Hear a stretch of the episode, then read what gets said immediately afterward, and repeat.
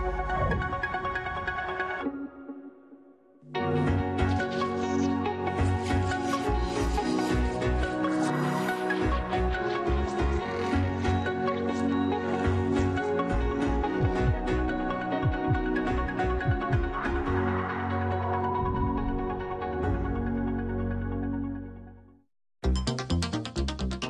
¿Qué podemos hacer para evitar el sobrepeso y la obesidad en nuestras hijas e hijos? Para empezar, en la familia debemos revisar nuestras creencias sobre la nutrición. Por ejemplo, las niñas y los niños no deben ser premiados ni con dulces, pasteles ni bebidas azucaradas y debemos dejar de creer que un niño o niña bien alimentado es el que come más. Si en la familia comenzamos a poner atención no solo en lo que comen nuestros hijos, sino en la forma en la que los alimentamos, podríamos evitarles muchos problemas relacionados con el sobrepeso y la obesidad. Hazlo por tus hijos, hazlo por ti. Una alimentación adecuada les va a ayudar a sentirse bien y a vivir mejor.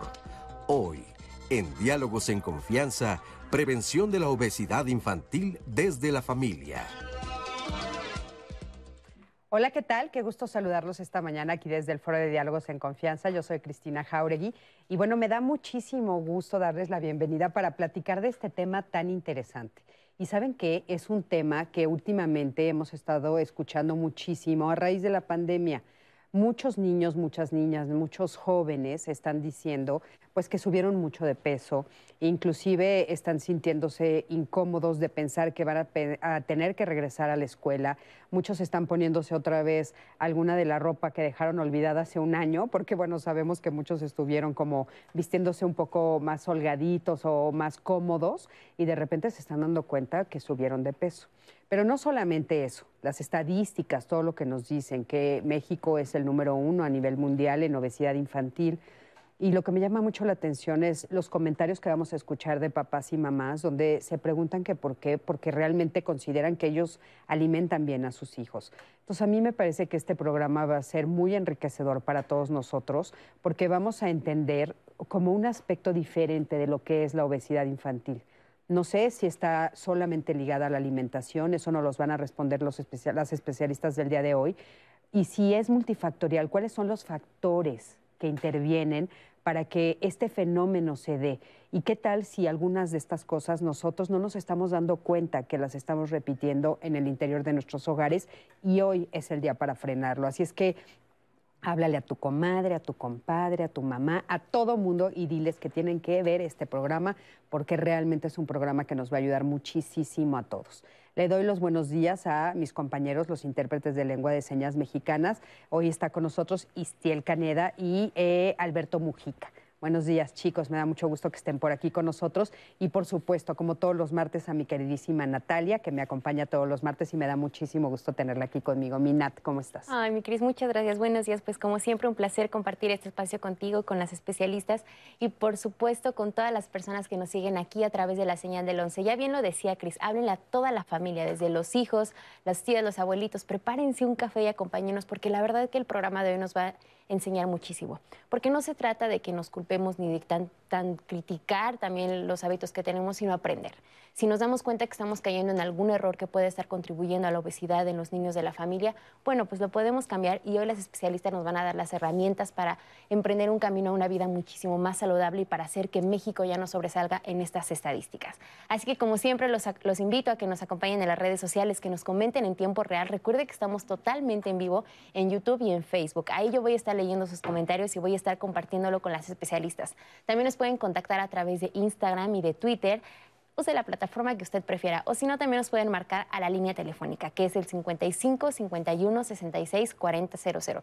A lo largo del programa compartimos nombres de instituciones, páginas de internet, recomendaciones bibliográficas y toda la información importante que se comparte a lo largo del programa siempre queda guardada, tanto en Instagram como en Facebook y también en el blog de Diálogos en Confianza. Ahí usted puede checarlo en el momento que usted quiera porque ahí siempre queda guardada la información de cada emisión. Y finalmente le recuerdo que si quiere volver a escuchar los programas de Diálogos en Confianza, lo puede hacer a través de nuestro podcast en Spotify, donde ya están los más de 2.000 programas. Así que participe porque con mucho gusto usted va a formar parte de la conversación de hoy, Cris. Por supuesto que sí, y eso es muy importante, formen parte de la conversación de hoy. Y para platicar de este tema, el día de hoy tenemos a la doctora Nayeli Garibay Nieto. Ella es endocrinóloga pediatra, es coordinadora de la Clínica de Obesidad Infantil y de la Unidad de Bienestar Infantil del Hospital General de México, Eduardo Lisiaga, de la Secretaría de Salud. Nayeli, ¿cómo estás? ¿Qué tal? Muchas gracias, muy bien, gracias por la invitación. Me da mucho gusto tenerte por aquí para hablar de este tema tan importante. Gracias por aceptar la invitación. También está con nosotros Julieta Ponce, ella es nutrióloga, maestra en sistemas de calidad y doctorante en derechos humanos, es directora de la clínica COA Nutrición, profesora investigadora del derecho a la alimentación, obesidad, síndrome metabólico y diabetes. Ella es Julieta Ponce. ¿Cómo estás, Julieta? Qué gusto Muy bien, Cris, pues contenta de que abran el espacio para este tema. Sí, importante, ¿verdad? Un tema muy importante a tratar, urgente, sí. Siempre, siempre es urgente. Margarita Cerviño también está aquí con nosotros. Ella es psicoterapeuta y psicóloga del deporte, de deportistas olímpicos y paralímpicos. Es increíble el trabajo que hace Margarita, acompaña a, bueno, por supuesto, a todos estos deportistas increíbles y también adolescentes, que la verdad no es fácil, no es fácil, no nos los puso aquí, pero como la conozco muy bien, lo sé. Y sí, como que es de repente justamente una, una sección de la población que no todo el mundo quiere atender y me da mucho gusto que esto Esa es una realidad. Eh, no todo el mundo, porque de pronto le huimos un poco a la adolescencia y, y le ponemos adjetivos muy desagradables. La verdad es que la adolescencia es una belleza, es una diversión y es una maravilla, pero también tiene unos desafíos pues que hay que aventárnoslos, ¿no? Hay que aventárnoslos. Muchas gracias por la invitación, muchas gracias. Al contrario, Margarita, qué gusto, este qué gusto tenerte aquí una vez más. Y bueno, pues eh, eh, como que cuando escuchamos la palabra malnutrición, siempre estamos pensando en personas muy delgaditas, ¿no? Pálidas, que, que, tal vez no tienen como fuerza física. Y bueno, la, la, verdad es que los estudios nos dicen que son los dos extremos, ¿no? Es la extrema delgadez y por supuesto también la obesidad. ¿Qué nos pueden decir al respecto, Margarita, por favor? Bueno, sin duda nosotros nos enfrentamos en todos los ámbitos, ¿no? En el ámbito clínico, en el ámbito deportivo, nos enfrentamos a estas situaciones, ¿no? Hay, hay eh, em, creencias, incluso, ¿no? Creencias que nos dicen justo que la imagen, que lo que estamos viendo es lo correcto o lo incorrecto cuando dentro del cuerpo es que está pasando una historia completamente distinta que hay que, hay que entender. Hay que entender desde muchos factores, hablaban de la, de la multifactoriedad de, los, de, este fenómeno, que tiene que ver con las tradiciones, que tiene que ver con la familia, que tiene que ver con eh, el, el, ambiente en donde se están desarrollando los chicos, los papás, la, todo el mundo y que nos va a permitir entender realmente que ni el más flaquito, ni el más, eh, eh, ni el que se ve más redondito, ni tal, están en la mejor de las situaciones. tenemos que encontrar un término adecuado que, eh, que nos dé también no solamente la salud física, sino la salud mental. Claro. Nayeli, este, ¿por qué tenemos esa falsa creencia porque siempre pensamos que, por ejemplo, la obesidad o el sobrepeso, pues es como exceso de comida. Entonces nos parece como un poco eh, extraño pensar que ahí hay malnutrición o falta de nutrición. ¿A qué nos estamos refiriendo con esa palabra? Yo, yo, creo que tendríamos que entender que definitivamente la malnutrición pues tiene que ver con la ingesta de una alimentación inapropiada poco saludable, que creo yo que la transición nutricional que ha habido en los últimos años pues está muy relacionada con la calidad de alimentos que se consumen en la actualidad. Entonces, creo que tenemos que conceptualizarlo no solamente como eh, el peso corporal o el índice de masa corporal, ¿no?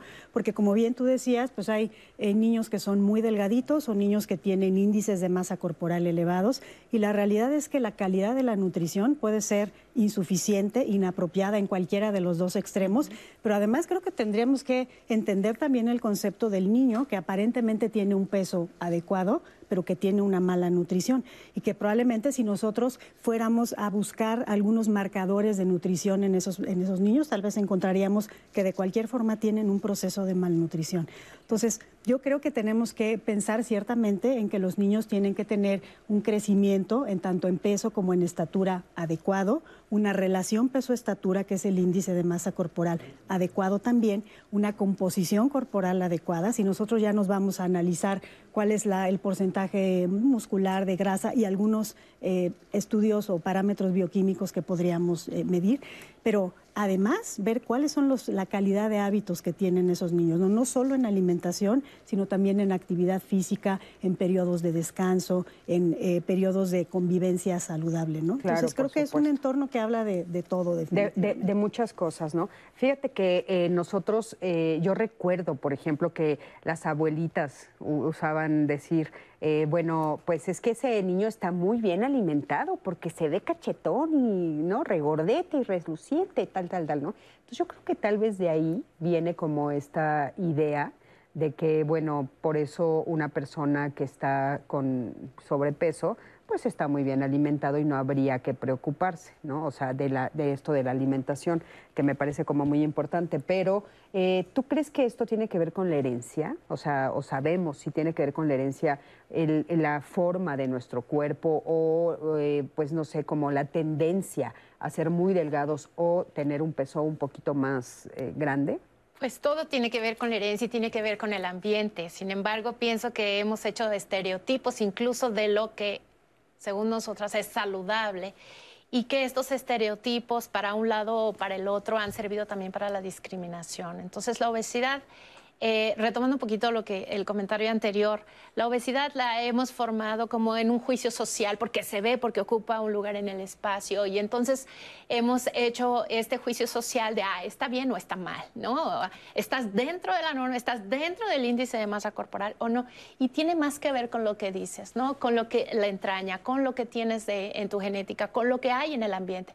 Incluso a la misma ciencia le cuesta mucho trabajo diferenciar hasta dónde podría ser la genética y hasta dónde es el ambiente ambiente, porque el ambiente arrastra. Y hoy sabemos que no solamente es el ambiente con el que vas creciendo y formas ciertas conductas, sino es incluso el ambiente de una mujer embarazada, que hoy se conoce como todos estos factores que van incluso eh, eh, influyendo en esto que podría reconocerse como la plasticidad genética, que se llama la epigenética. ¿no? Eh, si una mujer durante el embarazo vive con violencia, incluso si está contaminada la ciudad donde vive, si tiene ciertas, ciertos periodos de estrés, eh, si trabaja más días de, lo, de su periodo, digamos, si está trabajando ella fuera de casa o si tiene esfuerzos por conseguir eh, la comida de todos los días. Todo eso que no lo ves en un consultorio y que por supuesto no te pasa por la mente cuando miras a alguien que probablemente tiene un exceso de peso. Entonces me parece también que tendríamos que hacer un alto y una reflexión profunda profesionalmente, sino también desde la academia o desde las clínicas de salud hemos dicho, Ah, esto está bien y esto está mal, esto se debe comer y esto no, eh, porque entonces lo hemos reducido al que come bien y al que come mal. Sí, fíjate que eh, eso como que se ve mucho justamente en los consultorios de algunos nutriólogos, y tú que eres nutrióloga, platícame un poquito, este, ¿cómo lo ves tú? Porque cuando llegan y te dicen, yo el otro día estaba platicando con él y decía, bueno, no puede ser que digan todas las mujeres no importa dónde hayas nacido, no importa eh, el país, la ciudad, no importa. Todas las mujeres que miden 1,60 tienen que pesar tanto. Explíquenme cómo, cómo, cómo, o sea, somos como maquinitas. Sí, no, eso ya no, no se utiliza, eso ya se quedó en el pasado. Por fortuna hoy tenemos muchos más eh, eh, elementos para poder ayudarle a las personas y entre todas y todos reflexionar cuál podría ser esta alimentación más armónica, la alimentación que te haga más libre, pero también reconocer que el problema no está dentro de las personas. Esto también me parece lamentable, que digamos, ah, eh, tú tienes el problema y tú eres el que comes mal o tú eres la que comes mal, cuando no hemos hecho una reflexión de que es un sistema de mal comer. Eh, vivimos desafortunadamente geopolíticamente en México, cerca de Estados Unidos, y que tenemos una línea histórica de cuáles son las influencias eh, eh, internacionales, en particular de Estados Unidos, que se ha ido chatarrizando la comida mexicana y que se ha ido abandonando un modelo que ha hecho del paisaje, ya hablaremos más tarde, de, que nos ha puesto la comida chatarra por todos lados. Y entonces cuando ya existe el problema decimos, ah, entonces tú tienes que comer bien, pero no, me parece que hoy tendríamos que decir, la obesidad es un problema social, es un problema colectivo, así como las soluciones también serían eh, eh, soluciones colectivas y sociales, ¿no? Y claro, ayudarle a las personas que desean bajar de peso, pero sí tiene que sí tiene que ver con, una situación muy desagradable de puntualizarte. Total. O sea, sí es cierto, es tu culpa, es tu culpa, es tu culpa. Y la verdad es que, eh, o sea, sí lo hemos visto históricamente que tiene un poco que ver, haber llegado, qué bueno que los nutriólogos estén cambiando en ese sentido, pero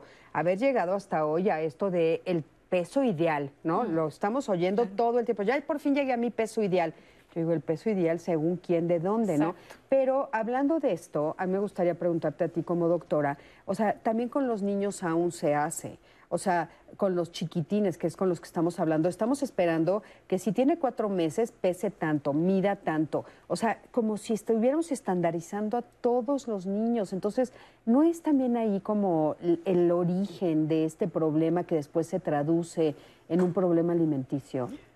Yo creo que sí, yo creo que tendríamos que considerar, digo, no podemos dejar de lado toda la evidencia científica que existe en relación a lo que es el crecimiento normal de un niño, ¿no?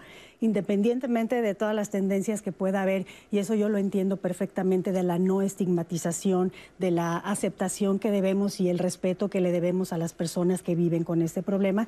Yo coincido con que hay muchísimos factores que están involucrados en esto. Si construyéramos nosotros la línea de la vida de una persona que vive con obesidad, nos daríamos cuenta que hay muchísimos factores que están influyendo y que no necesariamente eh, ha habido una mala intención o una falta de cuidado en evitarlo, ¿no?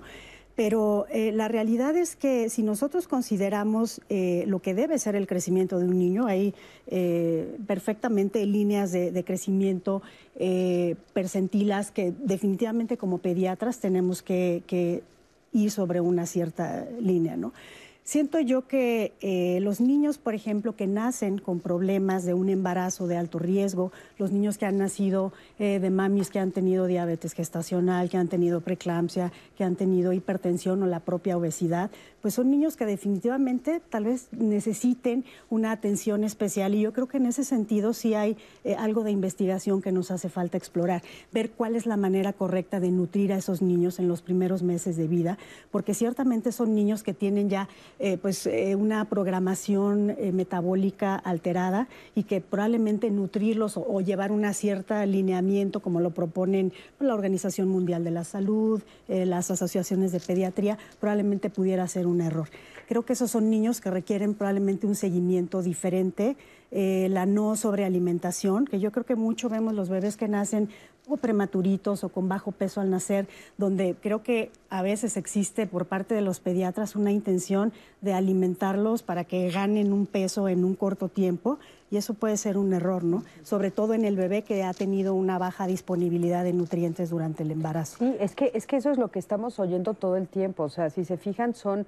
Eh, todas las voces que escuchas tú como mamá desde que tienes a tu bebé en tus brazos es no lo dejo salir del hospital hasta que no llegue a tal peso.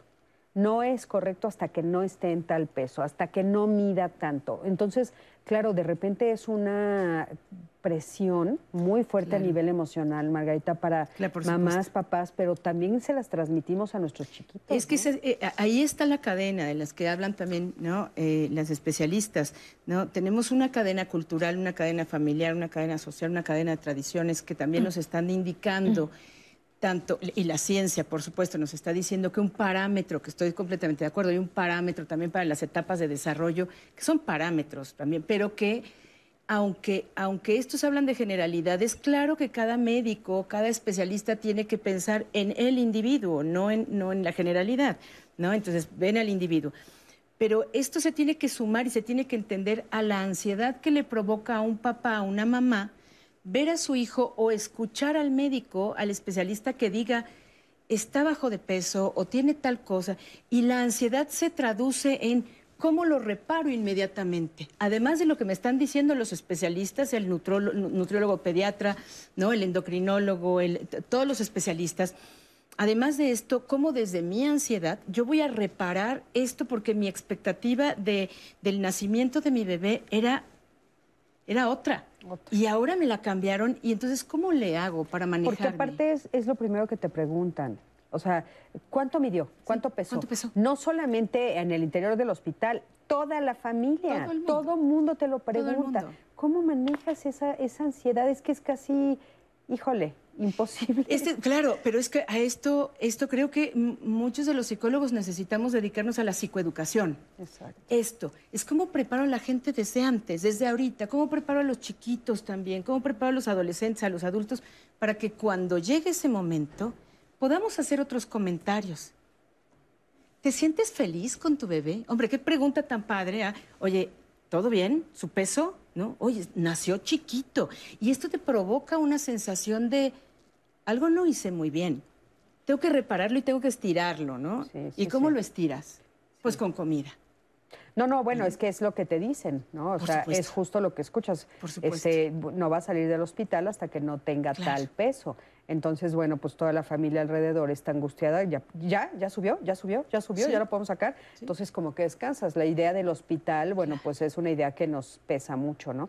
Oigan, acompáñenme, por favor, a ver al doctor Emanuel Sarmiento. Él nos va a platicar un poquito justamente sobre este tema para ampliar el panorama. Quédate con nosotros y escucha.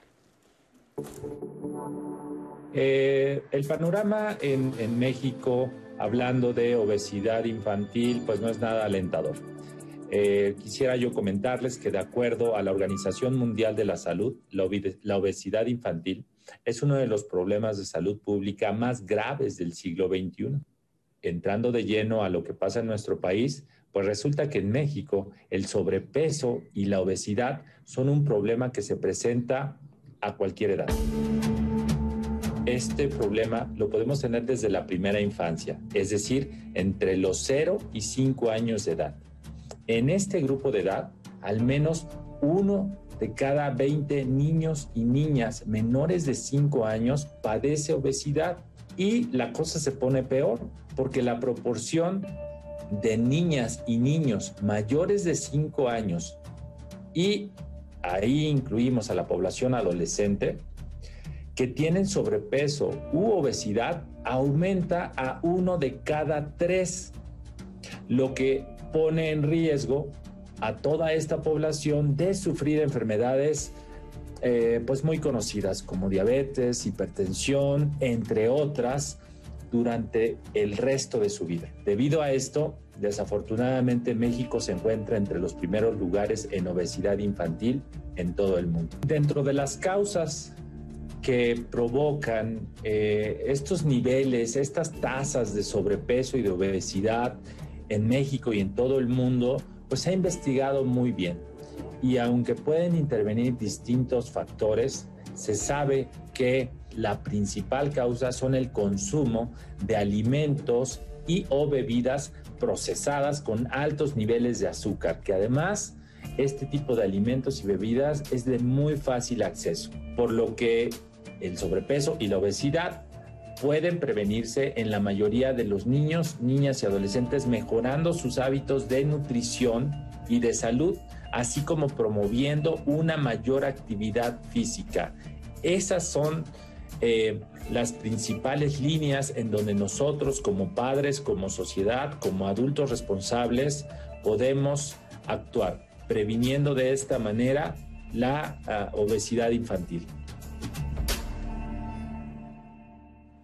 Pues muchísimas gracias por esta información y bueno, sí es importante ampliarlo, por supuesto, la obesidad infantil hasta la adolescencia, porque bueno, pues eso va de la mano y después hasta los adultos jóvenes y ya los adultos y todos los demás, ¿no? A veces la obesidad se queda contigo para siempre. En fin, vamos a ver qué es lo que nos están diciendo ustedes en redes y recuerden, recuerden que estamos aquí para ustedes. Así es que llámenos, platíquenos ustedes cómo lo están viviendo y como dijimos hace ratito, tómense un cafecito con nosotros y llámenle a su comadre para que vea con nosotros.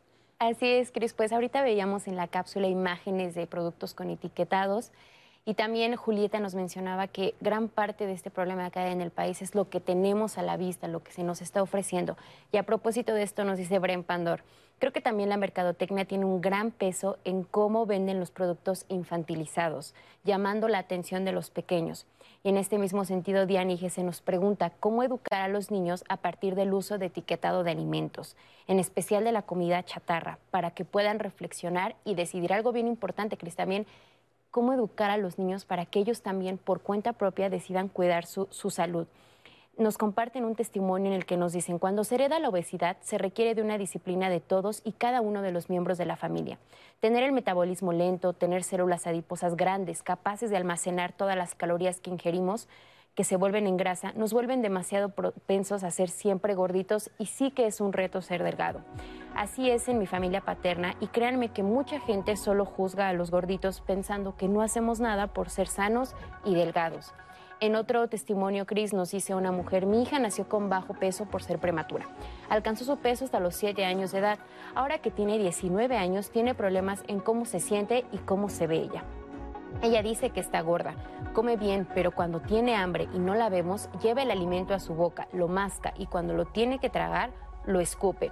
Es muy restrictiva con ella misma. En esta semana nos pidió ayuda a su papá y a mí. Nos dijo que todo empezó cuando ingresó a la preparatoria, al observar a las personas delgadas y altas. Además, siempre ha realizado y sigue haciendo ejercicio. ¿Cómo la podemos ayudar? ¿A dónde nos dirigimos? Estas son algunas de las preguntas que nos han llegado, Cris. Quédense con nosotros porque regresando del corte les vamos a dar respuesta a estas y las demás preguntas que nos han hecho llegar. Quédense con nosotros. Estamos en Diálogos en Confianza.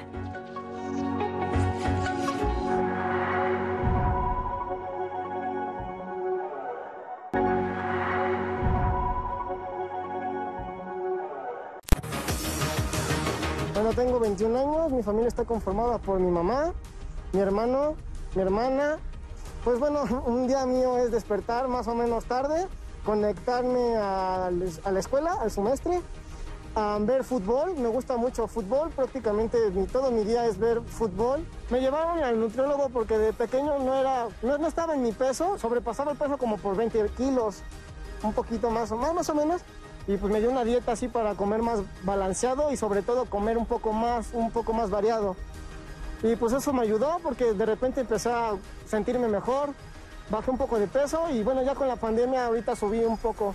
Pero llevando esa dieta sí me sentía bien, empecé a comer ya bien y ya poco a poco iba retomando eso. Bueno, yo empecé a bajar, no como tal los 20 kilos, empecé a bajar eh, por paulatinamente por ejercicio en la escuela teníamos fútbol de extra clase y pues ahí me metían y comiendo bien, comiendo frutas a mis horas. Mi familia cuida su alimentación por lo mismo, porque somos como de a engordar muy rápido y por eso mismo comemos saludable.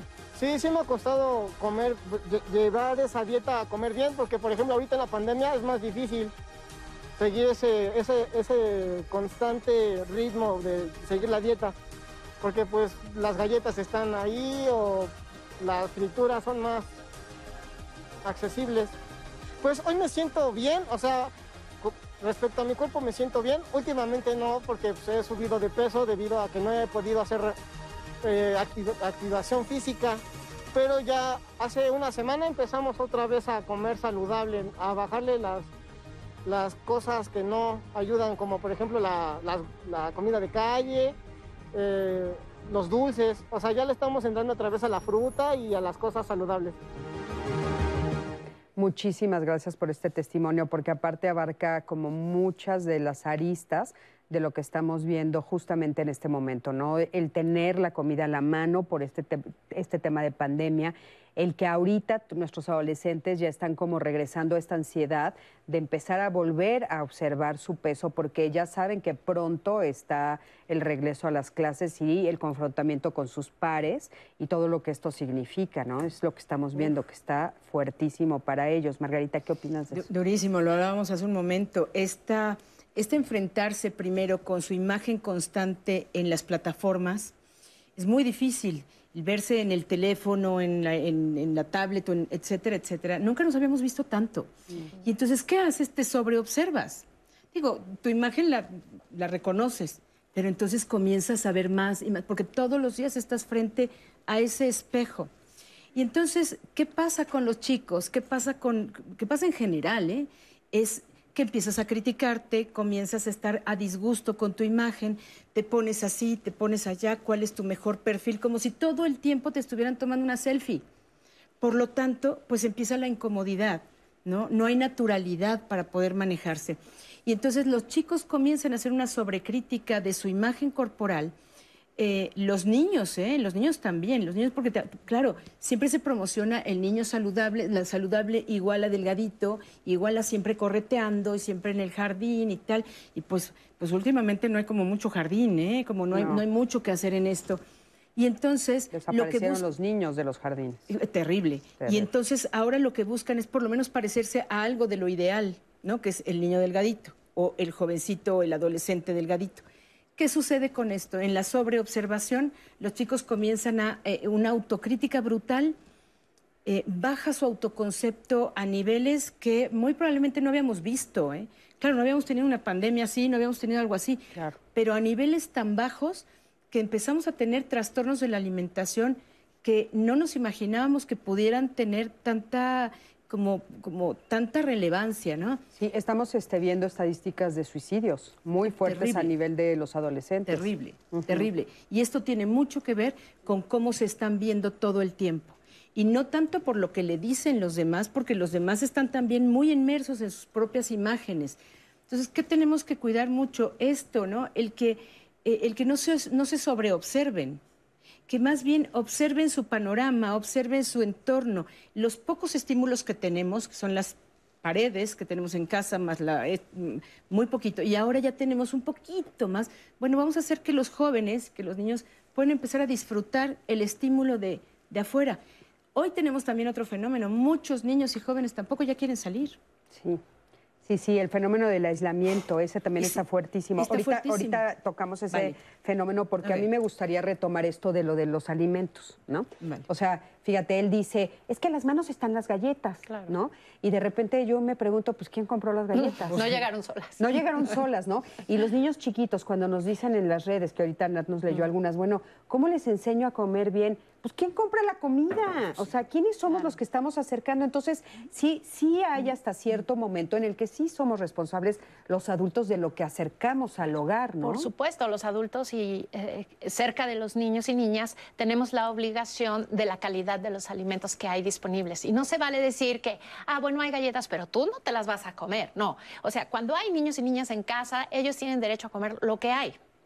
Lo que hay, porque si no es discriminación, entonces hay que vigilar lo que hay. Oye, y a esto le llaman. Y esto que dices discriminación, nada más para ponerlo en Sí. contexto, ¿qué daño les hace, no? O sea, Te marca para si- siempre. Si yo le digo a mi hijo, sí están las galletas, pero son para los invitados, tú no, Tú no. ya le estoy diciendo porque algo de su cuerpo algo, ¿no? Es una crítica muy fuerte. Es, Es, muy fuerte. Entonces, imaginemos este ejercicio de en este momento, si yo tengo niños o niñas en casa, abrir a las cenas, refrigeradores, ver lo que hay y ver si todo esto se lo, yo quiero que se lo coman mis hijos o hijas y si está a su altura. A esto le llamamos eh, paisaje alimentario. ¿no? Son este conjunto de imágenes de lo que hay para comer y que al final genera un vínculo de confianza con la niñez que está más cercana. Por Qué lo importante tanto, eso que dices del paisaje, porque es lo que veo a mi altura, o sea, pensar en hincarme y ver qué está viendo mi niño, ¿no? Por ejemplo. dónde tiene el acceso. Entonces, porque así podríamos evitar estos consumos que aparentemente son, eh, que no los, no los razonamos, ¿no? que son inconscientes, pero al final te van generando una huella que después te hace decidir cuando estás fuera de casa. Es decir, si hay un producto, una chatarra eh, que yo no quisiera, pero aunque no se la coma la niñez, pero está ahí, ahí, ahí. Es una imagen que se va quedando en el disco duro y que genera, como ya dije, un vínculo de confianza. Entonces, cuando la niñez sale de su casa, empieza a decidir por lo que conoce, lo que le da confianza, porque lo que conoce pues eh, es de fácil acceso, pero imaginemos si decimos en, en los consultorios, no, pues los nopales son muy buenos. Los nopales nunca existen en la casa, ni siquiera los han visto, tocado, olido, mordido, no saben a qué saben, crudos, con limón, cocidos, asados. Ese contacto que hay, primero necesitamos tener nopales en la casa. A eso nos referimos. Eso, eso es a lo que le llamas el paisaje, ¿Nos puedes explicar un poquito más ampliamente? O sea, ¿cómo puedo darme cuenta yo del paisaje que tengo en el interior de mi hogar? Primero, si, si se animan, tomen fotografías de donde quiera que haya alimentos. Ujú. Tomar fotografías y analizar qué está ahí, aunque no lo estemos consumiendo, porque hemos hecho estudios donde eh, probablemente el 50% de los productos que hay en la alacena nunca se consumen, pero ahí están. Y cada vez que abres y se ven, abres y se ven, abres y se ven, esas imágenes son las que se van quedando. Entonces, primero hay que hacer un- una, una fotografía, ¿no?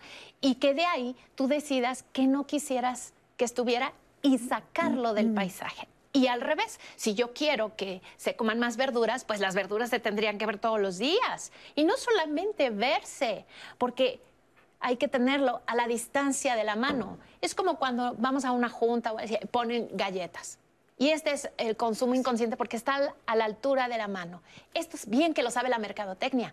Y la mercadotecnia bien que pone estos productos en las tiendas y en las de, de autoservicio para que la niñez en ese, a la altura de sus ojos y a la distancia de su mano pueda adquirirlo. Ahí es donde se cierra el círculo de confianza. Entonces, si yo quiero que la niñez vuelva a tomar agua, hay que poner una jarra de agua y de preferencia transparente en medio, donde estorbe, donde se vea y que eh, cuando lleguen las cosas del mercado se saquen de la mesa y se pongan a la vista de todo mundo. Porque yo he escuchado de pronto que dicen, es que hay que esconderle las verduras para que se las coman. No, pero por favor, las verduras se tienen que ver como son, ¿no? Y- No, pues si se las escondes va a decir, ¿qué es esto? ¿no? Sí, así es como, escóndele las verduras. Sí, como No. si fuera algo malo. Exacto, pero volviendo a lo del paisaje y sobre el testimonio, qué importante. Dice, pues yo me como galletas porque es lo que hay, por supuesto. Y después culpamos a la niñez. No, regáñelo, doctora, porque come muchas galletas. Ah, rega- Antes de decir, emitir cualquier juicio, podríamos hacer un análisis tranquilo, en paz, al- contentas, de qué es lo que hay para comer en casa, hacer un análisis, sacar lo que hay, lo que no queremos y meter lo que sí queremos. Y Qué lo importante que dijo, eso que dices. lo, lo que dijo eh, este muchacho sobre el testimonio de la pandemia, yo nada más quiero puntualizar algo. Durante la pandemia tuvimos un consumo solamente saludable en los tres primeros meses, que aparentemente era por el miedo. Las estadísticas nos dicen que aumentó en algunos productos de alcohol hasta 87%. 27% el consumo per cápita de alcohol y aumentaron el consumo 40% de harinas, azúcar ajá, y productos que hacían que cocináramos más en casa, pero um, cocináramos más postre. Y al final la conclusión, si- y cierro con esto, es que se empezaron a consumir más productos durante la pandemia de compensación, de recompensa, los indulgentes. Como si las personas hubiéramos sentido de que qué mala onda que me tocó a mí vivir esta pandemia y entonces voy a comer algo para aminorar esta Sí. sensación. Es que a nivel emocional, todo esto que estás comentando justamente son estos compensadores que se supone, ¿no? Entre comillas lo ponemos, que me van a hacer sentir bien desde el alcohol, ¿eh? O sea, Sí. desde me estoy sintiendo angustiado y muchas personas empezaron a decir, ¿qué tal si es lo último que como en mi vida? Entonces, pues me voy a comer lo que más me gusta, el pastel de chocolate. O sea, en esa eh, fue como todo un movimiento emocional, ¿no? Que, que estuvo muy fuerte. Ahora, nosotros, eh, las estadísticas, ¿no? Los, los estudios nos están diciendo que México es el número uno a nivel mundial en obesidad. La obesidad es multifactorial, como estamos viendo que nos están diciendo nuestros especialistas. Y uno de los factores es justamente los alimentos que nosotros ingerimos. Salimos a la calle a preguntar con qué frecuencia tus hijos comen azúcar o alimentos procesados. Vamos a ver qué nos contestar. Muy poca. Yo, yo no como nada de azúcar procesada, entonces ellos tampoco. Tal vez cada 12 días, por lo menos. Eh, como jamón. Azúcares no. El sábado o domingo, una vez a la semana. Papitas o hamburguesas, lo que sea. Por lo mismo de él, o sea, la familia de su papá tiende a, a la obesidad, entonces por eso lo, lo cuidamos en am- ambos. Este, pues son hábitos que se van adquiriendo desde la infancia primeras, o sea, de los primeros años de infancia, porque eh, mi hija no la enseñé de que comiera dulces. Realmente nunca tuvo problemas de caries ni tampoco de refrescos. Mm, probablemente una o dos veces cada dos días. Al día como un dulce. Y En su leche té solamente le echa media cucharada de azúcar. No, no tanta, ¿eh? Sí, los dulces, como a todos los niños, les encantaban, pero no era una prohibición, pero tampoco los acostumbré a que fuera diario. Pues que el azúcar era mala para los dientes, que procurara no comerla tanto. Y pues prácticamente es eso. Con el ejemplo se predicaba, ¿no? Muchísimas gracias por sus respuestas y con todo el respeto que de veras merece todo nuestro público. O sea, de veras, de veras creo que a veces no vemos lo que hacemos. Creo que lo que nos está pasando es que somos ciegos al- a lo que ofrecemos a veces. O sea, porque cómo entonces nos convertimos en el número uno a nivel mundial en obesidad si realmente las respuestas, sé que son muy pocas, pero están diciendo, no, yo no acerco azúcar. Tal vez está escondida y no la vemos, tal vez la ofrecemos de manera equivocada. ¿Qué nos puedes decir? Sí, la verdad es que nosotros que hemos hecho algunas encuestas en poblaciones de todos los estratos, pues la realidad es que la respuesta es que los niños en general y la familia en general consumen grandes cantidades de azúcar, ¿no? Más o menos el 85-87% de las familias te dicen que el niño consume alimentos ultraprocesados o que tienen azúcares añadidos. Yo tengo la impresión de que probablemente a veces los papás no tienen el conocimiento de cuáles son los alimentos que tienen azúcar añadida, ¿no? Creo que esa es una, una situación. Entonces, eh, pues definitivamente yo coincido con que el niño tiene accesibilidad a lo que los papás compramos, ¿no? Sí creo que nosotros somos un poco responsables de la logística que debemos desarrollar en casa. ¿En qué, ¿En qué cosas crees que se esconde como para ayudar a los papás y a las bueno, mamás que nos pues están eh, viendo? yo creo que hay una gran cantidad de niños que desde edades muy tempranas eh, consumen alimentos procesados, incluso alimentos que son para bebés. Eh, alto Procesados contenido. podemos decir un poquito, nada más para que sepa el público que nos está viendo, Sí. porque a veces tal vez creemos que se entiende la palabra procesados y tal vez algunos dicen. Vamos a decir, son productos que están industrializados, empacados, ¿no? Si nosotros eh, comparamos cuál es la consistencia que tienen los alimentos eh, industrializados para bebés que una papilla natural que podemos preparar en casa, la consistencia es completamente Ok, diferente. entonces digamos, en los alimentos procesados sería que yo acudiera a cualquiera de las tiendas y comprara estos alimentos que pueden venir en botes, que pueden venir en latas. Eso quiere decir procesados, Exacto. ¿ok? Para que entonces de repente digo, ay, pero es que esos alimentos me dijeron que son muy sanos. Esos siempre, siempre traen azúcar añadida, Siempre, ¿no? o, o carbohidratos, O almidones, carbohidratos. ¿no? O muchos, eh, pues, eh, productos que se utilizan para dar cierta consistencia a los alimentos. Entonces, eh, yo creo que, que sería muy importante entender que las bebidas azucaradas, yo creo que un gran porcentaje de niños en México consumen bebidas azucaradas. Es, esta, esta, la estadística que vimos, o sea, en el estudio que vimos, es que en las mesas de los mexicanos siempre hay un refresco. Siempre, la, la siempre, cantidad de- siempre. De, bebidas azucaradas per cápita que consumen los mexicanos es muy superior a la de la mayoría de los países, sí, definitivamente sí. Pues Ahí las otro. leches azucaradas, los cereales, la verdad es que los papás compran cereales de caja y pues pensamos que son Sí, sí, fortificados, que son, y la verdad es que tienen un alto contenido de azúcar. Ok, por ejemplo, ¿cómo, cómo puedo sustituir un cereal? O sea, haz de cuenta, eh, eh, si yo digo, bueno, le quiero ofrecer un cereal porque me han dicho que es bueno, ¿cuál sería un cereal natural? Bueno, cereales naturales, hay naturales de verdad. Sí, pues de verdad. Están los, eh, el elote, está todos los derivados del maíz, la tortilla, eh, podríamos consumir arroz, podríamos consumir camote, papa, eh, Avena, avena, ¿no? Avena, además, se ha visto que en la población mexicana mejora muchos de los eh, aspectos que favorecen el desarrollo de síndrome metabólico. Avena natural. Avena, amaranto. Por ejemplo, a veces encontramos la avena empaquetada, porque también esas son las confusiones. Hay, o sea, la avena, pero de repente encontramos el paquetito y entonces dices, ay, estoy comiendo sano. Es que Pero- además hay que hacer la diferencia, Cris, entre los procesados y los ultraprocesados. Ok. Que las, eh, los estudios, eh, justo con los que se hizo lo del etiquetado frontal de los octágonos, es con los que tienen más de cinco ingredientes. Entonces, una pista en casa para poder identificar que, claro, aunque venga en bolsa, tiene mucho menos riesgo de, de causar daño es por el número de ingredientes. Si tú compras una avena que dice in- único ingrediente avena natural, ya la hiciste. Ajá. Es el único ingrediente. Si compras, por ejemplo, un aceite que dice único ingrediente aceite de es, ya Eso la es hiciste. positivo. ¿no? Eh, también el número de ingredientes te va dando cuenta de la calidad nutricional del producto. Si tú tienes un yogurt y otro y quieres decidirte por el más saludable y ves que uno tiene 22 ingredientes y esto es real, no voy a decir marcas, pero un yogurt griego que tiene 22 ingredientes, te lo puedes comprar con uno que tiene dos ingredientes, que es leche y lactobacilos. Entonces, una pista podría ser, en, en lugar de que te pierdas en toda la etiqueta, te vas a cantidad de ingredientes, lista de ingredientes. Esa es buenísima noticia. El primer ingrediente es lo más abundante del producto. Vamos a suponer que el que vas a comprar tiene tres o cuatro. Si tú ibas a comprar una leche y el primer ingrediente dice azúcar, pues obviamente no es una leche, es un azúcar. Entonces ya te da una idea, aunque no sepas sumar, restar y multiplicar, de, de, qué está hecho lo que te vas a comer. Claro, hay productos que sí requieren una bolsa para que te duren más, como el frijol, la lenteja, los garbanzos, la avena, el arroz. Pues obviamente, pero fíjense en la etiqueta, dice claro. arroz. Oh, y un poco, un tip también sería todo, todo el alimento que yo tengo que hacerle algo, ¿no? O sea, por decirlo de alguna manera, sí. ¿no?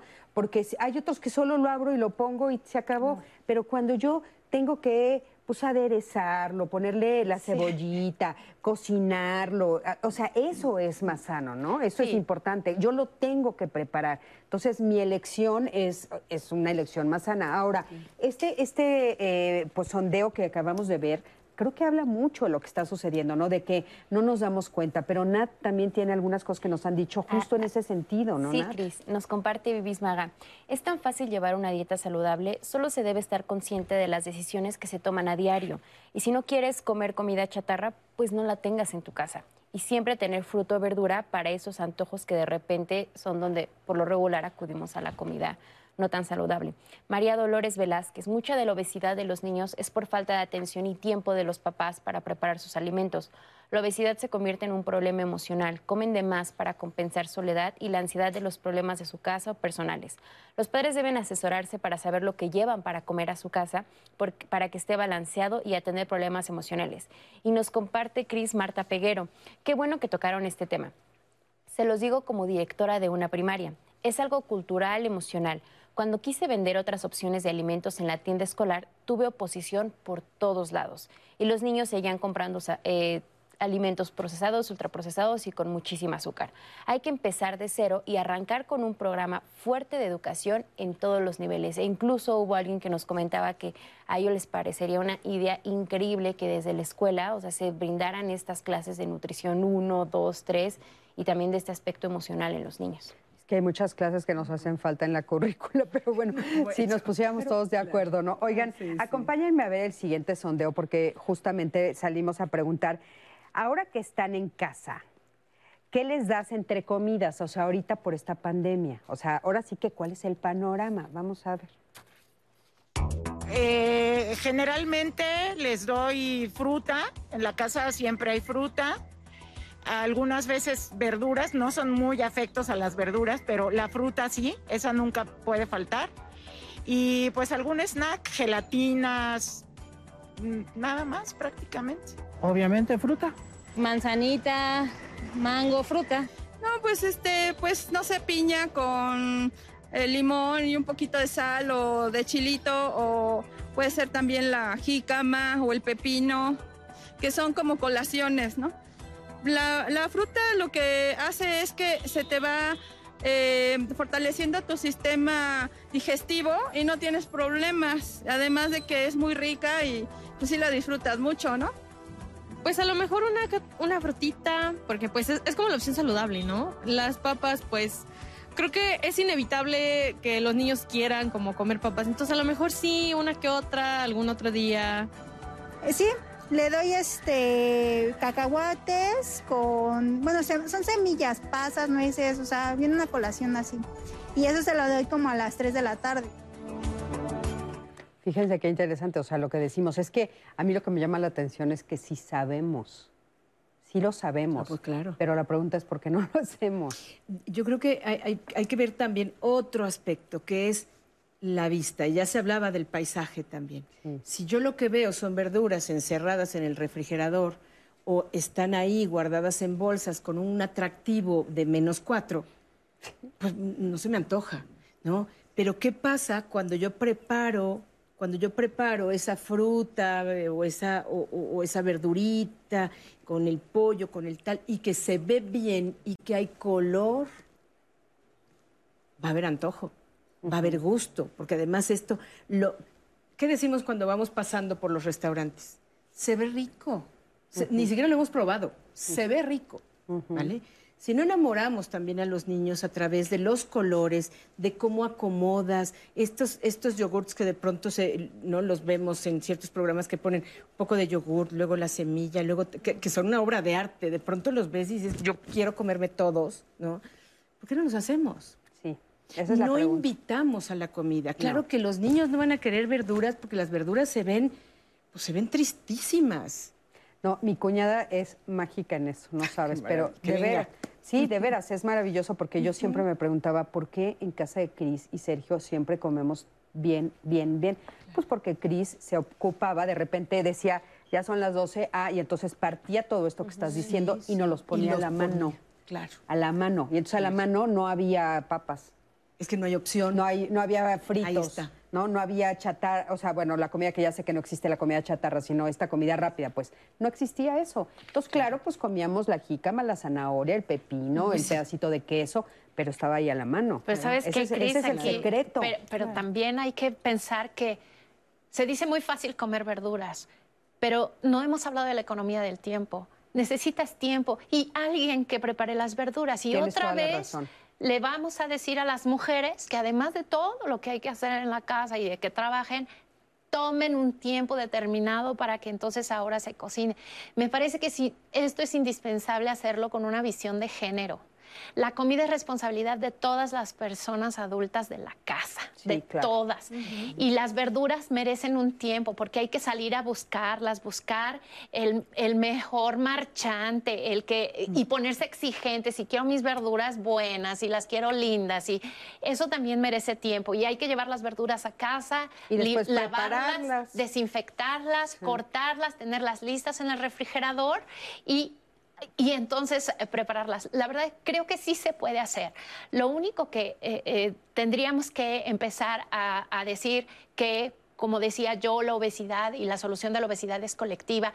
¿Qué nos toca hacer? ¿Y qué va a hacer cada quien en la casa para que en la casa se consuma bien? Hasta los niños y las niñas pueden, de- sal- ahora quizá no pueden salir mucho a los mercados, pero ellos pueden decidir ahora qué colores de verdura vas a Claro, querer. pues, y, y sabes qué, y como bien dices, bueno, pues también ah, hoy te toca a ti partir las verduras, hoy te toca a ti, a ti y Desinfectarlas y todos, todos ¿no? aprendemos. Nat. ¿qué pasó?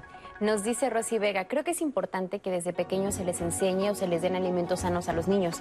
A mis hijos les gustan mucho las frutas y las verduras, pero no faltan, en- no faltan nunca en mi mesa. Y ahora con la pandemia solo están pensando en comer de repente y como están a la vista, pues siempre están comiendo fruta y nunca tengo refrescos, solo consumen agua simple y cuando se nos antoja agua de sabor, muy rara vez lo hacemos. Silvia Poblano nos dice que ella tiene búlgaros en su casa y le dan yogur natural para todos los días. En casa siempre tiene para botanear jícama o pepino y en esta pandemia tiene la oportunidad de cocinar sopa de verduras mucho más seguido. Y a sus hijos dice que no les dé dinero para que no tengan oportunidad de comprar comida que no es sana para ellos. Vamos a ver el siguiente sondeo y regresamos aquí a Diálogos en Confianza. Pues le doy brócoli, espinaca, lechuga, pepinos, este aguacate. Sí. Eh, a mí también me, me gustan mucho las verduras y creo que también como preparadas bien, eh, pues es algo muy fácil de disfrutar y el agua simple, pues el cuerpo necesita tomar agua, entonces. Sí, claro, sí, sí, sí. No, es una niña muy sana.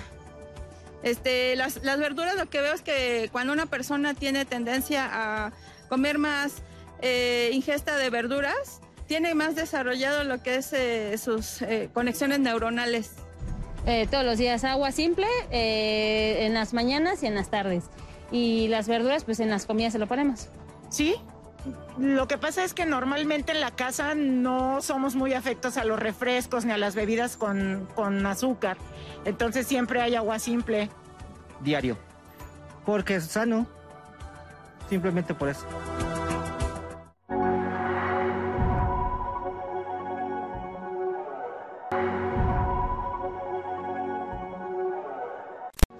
Y continuamos aquí en Diálogos en Confianza y los invito a que mañana miércoles en nuestros temas de saber vivir no se pierdan el programa porque va a estar muy interesante. El tema ¿Soy hipocondriaco? ¿Ustedes saben a qué se refiere este término? A cuando se siente una preocupación, un miedo excesivo a tener una enfermedad. Y aunque los especialistas nos digan que no la tenemos, vivimos con esa preocupación y esa zozobra de pensar que algo malo puede estar pasando con nosotros y siempre buscamos el más mínimo síntoma para decir, estoy enfermo. ¿Cómo podemos detectarlo? ¿Cómo podemos ayudar a las personas que son hipocondriacas? No se lo pierdan mañana miércoles aquí en Diálogos en Confianza. Y continuando con nuestro tema de hoy, habíamos dicho que uno de los temas fundamentales es también que los niños sean conscientes de su alimentación. Y es por eso que salimos a la calle a preguntar, ¿cómo le enseñas a tus hijos a que cuiden su alimentación? Esto fue lo que nos respondieron. Bueno, primero que nada, no les permito comer entre comidas y siempre a- con una disciplina en los horarios, primero que nada. Cuidándome yo. ¿no? Eh, si yo me alimento bien, ellos se tienen que alimentar mejor también. Tratando de dar comida sana. Una dieta medio balanceada, fruta, verdura, agua natural, agua de sabor con, con este, de frutas. Pues obviamente depende de mí, le doy la, le- la- le doy la alimentación que debe eh, con el apoyo de su pediatra. Pues como le preparo los alimentos, entonces siempre trato de que sea balanceado, es decir, que tenga todos los elementos de la de lo que es una dieta básica, ¿no? Las pastas, lo que son las carnes y más que nada las verduras y las frutas. Más que nada sería basado en el ejemplo. Entonces, aparte de hacerlo verbal, de que tienes que comer tanto verduras, tanto proteína, cosas así, hacerlo yo también. Pues yo le he enseñado a mi hija que coma frutas y verduras. Ella puede comer en la mañana únicamente fruta, las verduras en la tarde, tiene horarios. Por ejemplo, de 9 a 2 come sus frutas y de 2 a 4 sus verduras. Y toma mucha agua para que balancee su peso. Le doy carne dos veces a la semana y los demás días es pollo pescado. Bueno, pues híjole, es todo un universo como podemos eh, observar y creo que eso es a veces también lo que a todos nos confunde, ¿no? La cantidad de voces que escuchamos con pues diferentes eh, puntos de vista. Eso a nivel emocional también nos hace mucho daño. María. Sí, pero también hay que reconocer, porque tampoco quiero que, piensen, lo estamos haciendo mal todo el tiempo, ¿no? Eh, todos y todo, todos en casa buscan lo mejor para su familia, ese es un hecho, ese es un hecho. A veces no lo saben, o a veces la buena intención, ¿no? Sí, el, es cierto. el- el- el premiar un poquito, el es que se ha- te has portado tan bien, te doy tal, y, y de pronto Premiamos con creemos- la comida. Premiamos con la comida, ¿no? O sea, si, si, te, si te comes toda tu, no, toda tu comida y tal y tal, ¿no? Tus verduras, te doy un postre, un postre que es una bomba atómica de, de, de azúcares. Cuando, cuando la comida es comida, no es ningún premio, ¿no? Nada que ver. Bueno, pero al final también sí quiero recalcar que las familias sí hacen cosas buenas. Incluso hasta lo que escuchamos, ¿no? El- los horarios de comida o, o los horarios de, de- de los alimentos, como si los alimentos tuvieran, no sé, algo, me, me saltó un poquito esto, ya Julieta nos podrá decir más. Pero bueno, todo esto... Te- perdón, nada más para puntualizar, te saltó lo que eh, alguna comentó de Me los claro. horarios específicos. Los es que también eso, por eso dije lo de las voces, Claro, Margarita, porque claro. de repente tú dices este, hasta los nombres de las dietas, ¿no? De Sí. repente la de la zona y la de este, Keto. la Keto y la Central Park y la de Nueva y York la y la de la- México y la de claro, ¿no? Y claro. entonces, claro, una te dice, tú no puedes comer ah, más que a las 6 de la mañana y a las 7. la, la- ahora el- La la, nueva, intermitente. la Ayuno intermitente. intermitente, sí. La intermitente, entonces no puedes comer durante tanto tiempo. Y otras, en la mañana no puedes comer verduras, pero puedes en la tarde, como dijo la señora. O sea, yo no la culpo, es que a No, todas no. nos lo han dicho. Hay Claro. una temporada que te decían, no puedes comer amarillo. Claro. Y rojo sí. Y después, no, el rojo es malísimo, come verde. O sea, ¿Qué es eso? ¿Qué hago? Sí. Mejor ya no como nada, ¿no? que el asunto es todo lo contrario. Hay que comer un poco de todo. Digo, no, ustedes especialistas no los tendrán que decir, pero la realidad es que es muy buena la intención con la que lo hacen y hay que reconocerlo. Vaya, para que no nos asustemos y digamos, estoy matando a mis hijos, yo estoy haciendo que México sea un país de, de obesos, etcétera. No, Eh, estamos haciendo cosas bien, pero podemos hacerlas todavía mejor. E incluso las podemos hacer mejor, más relajaditos. Porque, porque de pronto pensamos en comer sano, y yo oigo, yo oigo todo el tiempo así, comer sano, comer sano, comer sano, hasta me da miedo. Hasta me da miedo porque digo, madre mía, pues voy, a- voy corriendo a mi alacena y a mi... No, es que todo puede ser... Todo puede ser bastante sano en la medida en que podemos también regularlo, en la medida en que nosotros lo llevamos a casa, en la medida en que invitamos a que lo coman, en la medida en que, en un montón de medidas, cuando ah, un, testimonio lo decía, ¿no? Eh, yo no como nada entre comidas y nos quedamos aquí las tres de, pero ¿por qué no? O sea, por- pero como ¿por qué no? Hay que comer también, ¿no? Hacer esas colaciones que son tan importantes para el organismo. Eh, ¿Cómo tenemos esta información? Y luego nos castigamos. Y yo les diría, vamos a relajarnos un poquito, porque, porque lo estamos haciendo cada vez un poquitito mejor. Nada más hay que acelerar la velocidad, ¿no? Escuchar mejores voces, escuchar mejores voces especializadas, no modas. Recuerden que todo vende. Y la dieta 1, 2, 3 y bajé 25 kilos en dos meses vende muchísimo. Y, pero aparte a mí me llama mucha atención porque si sí funcionaran realmente, ¿por qué se cambia la dieta una y otra vez cada Claro, año? Y aparte, ¿por qué la necesitas de por vida? Si funcionara, pues con una vez que la hicieras ya estarías delgada y ya se de acabó, acuerdo, ¿no? Estamos de acuerdo. Oye, Margarita, ¿qué nos puedes decir de- del deporte, del movimiento corporal, de y, y sobre todo en este momento? Y yo creo que no solo en este momento, sino en este mundo que estamos viviendo de tanta prisa, donde encajarlo también está siendo muy difícil. Está siendo muy difícil porque lo ponemos como una obligación. Por eso decía también del eh, come sano, come sano y me da como, como, ya no me asusten, ¿no? Y, también hace ejercicio, y hace ejercicio, y hace ejercicio.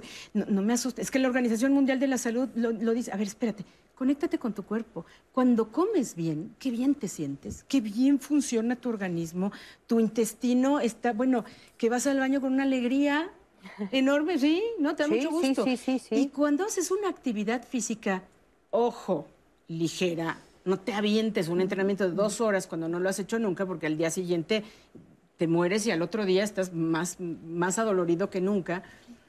Cuando empiezas con algo leve, el asunto no es conectarte con una actividad física por la actividad física porque alguien me lo dijo, sino porque cómo te estás sintiendo tú.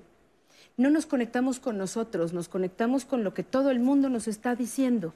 Pero empieza también por, por saber cómo se siente, por saber cómo se siente. Siempre le- les comento a los entrenadores y a- mucha capacitación para entrenadores también, decirles, a ver, ¿qué siente una persona? Una persona de 25, 30, 40 años cuando te dice, es que no puedo cargar un garrafón de agua. No, no pido que todo el mundo levante un garrafón de agua, ¿eh? pero bueno, que no lo puede cargar, pero que está viendo a sus compañeros de trabajo que sí lo hacen, ¿no? ¿Qué sienten? Pues sienten vergüenza, sienten que no tienen fuerza, que les falta, que se marean, que un garrafón, ¿no? Cargarlo y ponerlo en el, ¿no? en el dispensador, ¿no? ¿Qué pasa cuando esas personas entrenan un poquito y lo pueden hacer? Se sienten felices, ¿no? Porque se conectan con algo que es cotidiano, que es tan sencillo y tan simple como eso. ¿Y Lo los cotidiano. niños? En los niños pasa lo mismo. Cuando un niño está, bueno, es que tenemos unas cosas increíbles. ¿Quién juega con los niños? Hoy en casa, los niños con los niños. Los niños con, la tele. pantallas. Pero, ajá, porque los papás o están trabajando o no se, no se salen de sus asientos, no, no se tiran. Y les digo también a los papás, ¿qué tal que un día nada más te conectas con la sensación de tirarte a jugar con tu hijo? Va a ser una locura porque te vas a sentir fantástico. Pero eso tiene que ver con la actividad física. ¿eh? Y el niño se va, a hacer- se va a sentir muy bien porque tú estás jugando con él. Pero el niño no hace ejercicio porque tú tampoco lo haces. Hay videos en el canal de, de- de Olympics, se llama, de los, de- del Comité Olímpico Internacional, que subieron los atletas cuando se cancelan los Juegos Olímpicos el año pasado, y ahora, cómo empiezan a entrenar y cómo pues, pues nos agarra la pandemia con los dedos en la puerta. Entonces no tienes implementos, no tienes mancuernas, no tienes un montón de cosas. Y entonces, ¿qué hacen? Pues, ¿no? Pues yo soy escalador, pues mira, por todo este ladito y no piso para nada el suelo. Y se van escalando por todos lados y hacen unas cosas maravillosas. Pero vi una, un, un- pequeño video de una atleta que era una maravilla, ¿no? Estaba en un jardincito, pero en un espacio chiquitito, y ella pues tenía que seguir entrenando. Y entonces uno de sus bebés, ¿no? Arriba, así, ¿no? Eh, con ella así como, ¿no? Como koala, y el otro aquí como changuito en la espalda, ¿no? Y ella haciendo sentadillas, ¿no? Me pareció qué opción tan maravillosa. Sí. Escuchamos ¿no? de, de alguien que también comentó que había hecho un maratón en su Por- en su departamento, de dos por dos. En Y entonces, este, sí, o sea, de repente se nos olvida eh, que tenemos como cosas que podemos echar a, a mano, ¿no? O sea, tal vez no el garrafón, pero tal vez dos litros de leche. ¿No? Y entonces ya te Los sirves tú mismo. O empujas mismo. algo, ¿no? A la mesa y entonces ya sientes la fuerza. Claro. O te subes a la silla, o te sea... sientas y te bajas, perdón, O te pones a bailar. Esto, Sí. esto, esto. Ok. Y ahí estás. Ahí ¿no? estás. O bailar, ¿no? No, bueno, o sea, bailar, también, porque de repente, pues también podemos, ¿cómo hacerlo divertido? Porque eso es lo que a veces cuesta como mucho trabajo, ¿no? O sea, hacer las cosas divertidas. Sí, yo, yo coincido ¿no? con, con Margarita. La verdad es que yo estoy sorprendida. O sea, ciertamente sí creo que las estadísticas dicen que, que probablemente el grado de obesidad ha, ha incrementado en, en algunas familias, pero la verdad es que yo también he tenido experiencias muy positivas donde he visto cómo eh, la convivencia se ha hecho armónica ¿no? en- en vamos a decir en la mayoría, en la mayor parte del tiempo, porque estando encerrados todos en un espacio no puede ser armónica el 100%, ¿no? Pero creo que sí podemos encontrar herramientas y eh, cualidades que tiene cada miembro de la familia para estructurar una manera de convivir aún en el confinamiento. Y la realidad es que yo he visto muy buenos resultados donde... eh, la, la dinámica de vamos a cocinar todos juntos. Hay niños que les encanta cocinar. Tengo muchísimos pacientes que les gusta mucho cocinar. Entonces yo creo que el hecho de que el padre decida cómo va a, a desarrollar esa interacción con el hijo, ¿no? Cocino, pues limpiamos juntos la casa, pues porque hay que hacerlo, ¿no? Claro. O limpiamos, hoy te toca ir a hacer las compras. Y algo que es súper importante también es cómo convivimos en el momento en el que nos sentamos a comer a la mesa, ¿no? Si pongo una mesa bonita, si arreglo las verduras o a pesar de que no sea una super chef, pero Y que pero- no sea un espacio en el que discutas, ¿no? Exacto. Todo eso también es cierto, porque todos esos son mensajes, ¿no? O sea, si yo cada vez que me siento a la mesa es la, la batalla campal en la mesa, pues lo relaciono también con la comida y entonces no tengo una relación bonita con la Claro. comida. O sea, no, no debemos de olvidar que todo esto es multifacético, ¿no? Es que, que de todos lados hay que estarlo cuidando. Oigan, acompáñenme a ver el siguiente sondeo. Eh, les preguntamos qué actividad física realizan tus hijos. Vamos a ver qué nos dijeron. A mí en lo personal me gusta mucho el baile y creo que es una manera divertida así de estar en movimiento. Entonces sería eso y a lo mejor ejercicio como tal. Fútbol y natación. Nada más jugaban fútbol y los deportes que hacían en el colegio. Él hace en casa abdominales, eh, no sé, tiene un nombre que no, no recuerdo la verdad, pero que lo hace con su propio peso. Karate. Yo estudié de chiquita karate, entonces quisimos que también es una buena disciplina. Pues más que nada natación. La natación era, es su fuerte y es lo que le agrada mucho. Sí, natación. Antes de la pandemia iba sábado y domingo. Ella se lo recomendaron mucho porque es una niña muy hiperactiva. Eh, tiene mucha energía, entonces a ella le, bueno, le ayuda mucho la natación. Sí, danza regional, tres de ellos. Como sabes, la danza regional es un arte que es ejercicio, es motricidad, es este muchas cosas a la vez. O sea, es un mundo envuelto. Pues muchísimas gracias, gracias por todos sus comentarios. Y saben, algo que es también importante que vimos en la investigación es que eh, el norte del país y el sur del país o el centro del país tiene diferentes motivos y razones por las cuales se enfrentan los problemas que tienen que ver con la alimentación, la obesidad y el sobrepeso. Y entonces, bueno, pues justamente vamos a ver que en la siguiente cápsula Marta Nidia Ballesteros, por supuesto con mi queridísima Sandy, que le mando un beso, que es investigadora del Centro de Investigación en Alimentación y Desarrollo del CONACYT, nos va a decir qué está sucediendo en Sonora. Vamos a ver qué nos dice. Una de las entidades con mayor sobrepeso y obesidad a nivel nacional es Sonora. En las últimas cuatro décadas, la dieta de la población sonorense cambió significativamente y actualmente un tercio de la población infantil y siete de cada diez adultos tienen problemas de peso corporal. En los años eh, 78, 79, por ahí, se hizo el primer estudio de evaluación del estado nutricional en los pobladores de la zona serrana, una zona marginal. Y ahí se veían problemas de desnutrición, pero el problema de sobrepeso y obesidad no aparecía como un problema de salud pública. En los años, a finales de los años 80, principios de los años 90, empezó a aparecer este problema. El hecho de que las bebidas aparecieran, o sea, fueran ganando espacio en, en la dieta, se empezó a disminuir el consumo de agua. Después empezaron a aparecer las bebidas, el agua embotellada. Nosotros la tomábamos de la llave, había bebederos en las calles y tomábamos agua, entonces no necesitábamos tomar refrescos, tomábamos agua. En los años 90, la tecnología de alimentos eh, tuvo un avance bien grande y entonces aparecieron estas compañías que, productoras de bebidas, productoras de alimentos eh, densamente energéticos y este y, nos hicieron la vida de alguna manera más fácil pero también vino en detrimento de la vida de nosotros. Por ejemplo, las tortillas de maíz eh, eran de, masa nixtamalizadas. El proceso de nixtamalización hace que se disponga una ah, vitamina que es la niacina. Entonces, consumíamos niacina, consumíamos una serie de, de cosas junto con la harina, con la tortilla de maíz. Pero luego viene la industria de alimentos, refina la harina, quita todas estas cosas, ¿no? La fibra, las vitaminas. Y entonces la tortilla, pues sí, sigue siendo parte de nuestra dieta, pero no tiene esos componentes. En los años 70 eh, consumíamos casi 50% más de, frijol. Y el frijol es un alimento riquísimo en todos los sentidos.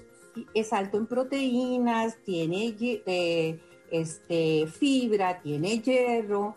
Mm, y que se complementa con las tortillas, porque la proteína del frijol es deficiente en un aminoácido que la naturaleza juntó al frijol y a la tortilla y son el complemento perfecto pues para nuestra alimentación porque se complementa la proteína. El refinamiento de las harinas nos quitó los nutrientes que ya estaban ahí, que la naturaleza te los da eh, de, de gratis, te los da. Fíjense qué, impresionante, ¿no? Que justamente lo que decíamos, o sea, todos los alimentos sobreprocesados o procesados, pues justamente quitan lo más importante de la alimentación, ¿no? No tienen otra manera de mantener sus ganancias en el mercado, entonces mantienen el precio, le bajan lo nutritivo y le rellenan con estas sustancias químicas que hoy sabemos que es lo que está ocasionando no solo la obesidad, sino también eh, la predisposición a diabetes, hipertensión, enfermedades cardiovasculares, baja la sensibilidad de la insulina, que eso es posiblemente lo que esté viviendo la niñez. Porque yo pienso que más que el sobrepeso y la obesidad, porque eso es lo que se ve, ¿no? Podemos tener niños con un poco de sobrepeso, pero saludables en su sangre. Y los ultraprocesados, pues es lo que, lo que están ocasionando. Entonces, un tip tal vez para, para esto sobre lo que hablábamos hace rato de qué poner en el plato, pues primero poner algo que te puedas comer crudo. Una de las llamadas decía, yo siempre tengo fruta y verdura para que a la hora que me dé hambre le entro. Entonces yo diría, un grupo de alimentos que nos podamos comer crudos y que pueda salvarte tu plato en cualquier momento serían frutas, verduras y semillas. ¿Qué es lo que puedes tener como de base? Y de ahí lo que tengas que calentar para comerte, lo que es lo que tú decías, hacerle algo para poderlo consumir.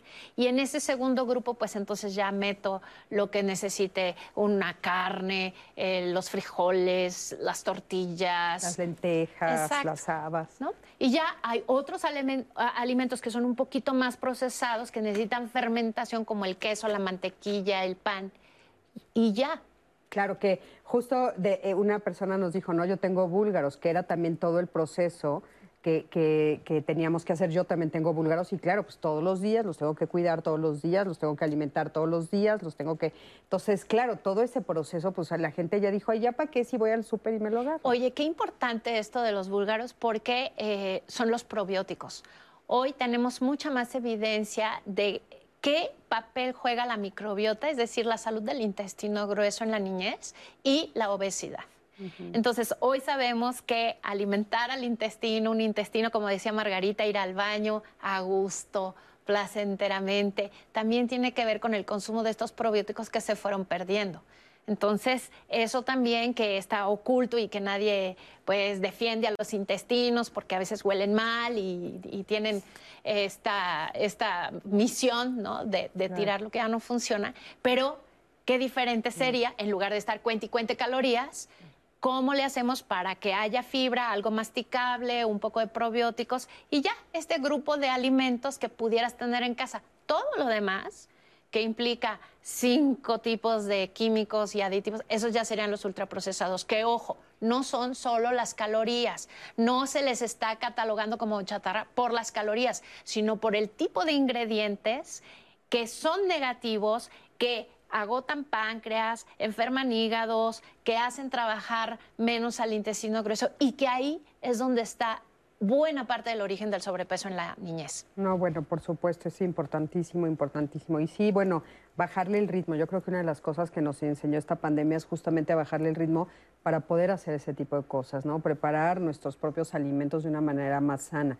Yo el día que me enteré de lo que eran los búlgaros, los he comido toda la vida, es que los quiero, ¿sabes? Los cuido. O sea, están vivos. Están vivos. Vienen, aparte vienen de millones de años atrás. O sea, todos vienen de la misma madre. Yo, o sea, así, los cuido como, ¿no? Es impresionante. Bueno, pero, entender también que, que, los productos ultraprocesados, así como los búlgaros pueden tener un efecto benéfico, pues ese tipo de alimentos pueden también modificar la microbiota intestinal y esto de alguna manera predisponer a que los alimentos se absorban de manera diferente, o no mayor cantidad de grasa pero particularmente una absorción de, grasas que van a condicionar que haya pues un incremento de triglicéridos que aumentan la resistencia a la insulina. Y la realidad es que las comorbilidades, las enfermedades las vemos ya en la edad pediátrica, ¿no? Si las buscamos intencionadamente, no es solamente ver al niño, tú dices, bueno, a lo mejor no parece que tenga tanto sobrepeso, viene de una familia pues que tiene una misma condición y creo que el problema es cuando generalizamos y normalizamos, ¿no? Cuando creemos que el pertenecer a una familia que potencialmente puede tener este fenotipo es, eh, es normal, ¿no? Yo Vamos creo que... a un corte, en un momentito regresamos. Quédense con nosotros en diálogo.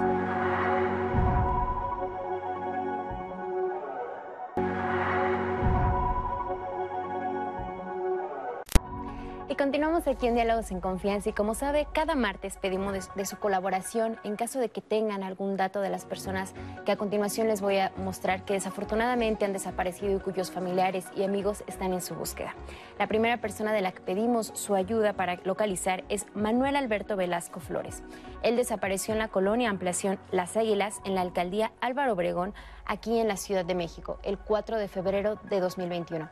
En este momento puede ver la fotografía de Manuel Alberto Velasco Flores y también puede ver la línea telefónica a la que se puede comunicar, el 55 56 74 79 02. En caso de tener información que pueda ayudar a Manuel a regresar a su casa, se lo vamos a agradecer muchísimo. Asimismo, pedimos de su colaboración para encontrar a Joel Emanuel Martínez García, que desapareció en Bellavista, en el municipio de Acatlán de Juárez, Jalisco, el 20 de agosto de 2013. En este momento puede ver la fotografía de Joel Emanuel Martínez García tiene información que pueda ayudarle a regresar a casa, puede marcar la línea telefónica que está apareciendo en este momento en su pantalla y también en la pleca. Por otra parte, pedimos de su colaboración para localizar a Daniel Hernández Hernández que desapareció en la colonia Martín Carrera en la alcaldía Gustavo Madero aquí en la Ciudad de México. El 28 de julio de 2020, en este momento puede ver una fotografía de Daniel en la pantalla Daniel Hernández Hernández y el teléfono de contacto 56 74 79 02. Esa es la línea telefónica a la que usted se puede comunicar en caso de tener información sobre el paradero de Daniel. Y finalmente pedimos de su colaboración para localizar a Javier de Jesús González Miranda. Él desapareció en Veracruz, Veracruz el 28 de julio de 2020. En este momento ve la fotografía en pantalla de Javier de Jesús González Miranda y los teléfonos a los que se puede contactar en caso de tener información. Y como siempre, siempre en Diálogos en Confianza agradecemos mucho de su participación en esta misión de búsqueda de las personas que desafortunadamente han desaparecido. Y continuando con nuestro tema de hoy, la prevención de la obesidad infantil desde la familia, vamos a ver qué nos preparó Fertapia esta semana y regresando vamos a contestar las preguntas que nos han hecho llegar. En el estudio Acciones e Intervenciones para la Pérdida de Peso, publicado por Ipsos, muestra los 10 países donde la población aumentó más de peso en la pandemia. ¿Y quién cree que está en primer lugar? México. Seguido por Arabia Saudita, Argentina, Perú, Chile, Sudáfrica, Polonia, Hungría, India y Estados Unidos. Los científicos dicen que las personas de nacionalidad mexicana ganamos en promedio 8.5 kilos por persona. Bueno, yo tengo que aclarar que yo me eché el doble de eso, ¿eh? Y mientras la media mundial es que otros países subieron solo el 6.1, o sea, 6.1 kilos. Y después de tantos meses de darle gusto al gusto sin medida, ¿cómo volver a entrar al redil con todo y los menores en casa? Eso nos lo explica la nutrióloga Daniela Fernanda. Hola, ¿qué tal amigos? Yo soy la nutrióloga Daniela Peña y el día de hoy te quiero dar unos consejos que podemos realizar en familia para prevenir el sobrepeso y la obesidad infantil. Establecer un horario regular para las comidas en familia. Esto nos permite ofrecerle al niño alimentos nuevos, así como darle un ejemplo al llevar nosotros también una dieta saludable. Y lo más importante, que las comidas en familia son agradables tanto para los hijos como para los padres. Es importante ofrecer una variedad de alimentos y snacks saludables. Recuerda que los niños comen lo que está disponible en casa. Te recomiendo tener a la mano palomitas caseras, fruta y semillas como cacahuates, nueces o almendras. No debemos forzar a nuestros pequeños a que coman todo lo que esté en el plato y debemos evitar utilizar los postres como recompensa. El consumo de agua natural es fundamental. Hagamos de ella la mejor opción para beber a lo largo del día. Involucrar a los niños a la hora de la cocina nos permite que les guste la preparación y que coman mucho mejor. La alimentación es uno de los factores más importantes para el desarrollo y crecimiento de los niños. Y si desde la infancia se adoptan hábitos de alimentación adecuados, estos favorecerán para tener un estilo de vida más saludable en la etapa adulta. Para Diálogos en Confianza, Fernanda Tapia. Híjole, muy interesante. Muchísimas gracias. Gracias, Fer. Te mandamos un besito. Y bueno, a mí me gustaría retomar el tema del amor y la comida. Uy, bueno, qué cosa. ¿Cómo vinculamos también en los alimentos, incluso en, en lo que regalamos, ¿no? Vinculamos el afecto en el chocolate, en el dulce, en el caramelo, en el pastel, en el postre. Vinculamos el yo te quiero y pienso en ti con, esto, con estos gratificantes, recordando que todos tenemos como un sistema de recompensa, ¿no? En donde, eh, eh, claro, cuando, no, cuando, cuando queremos algo más o cuando sentimos que carecemos de algo más, atención, apapacho, la falta de contacto social y tal, pues ¿qué le decimos a los amigos? A ver cuándo nos vamos a comer, ¿no?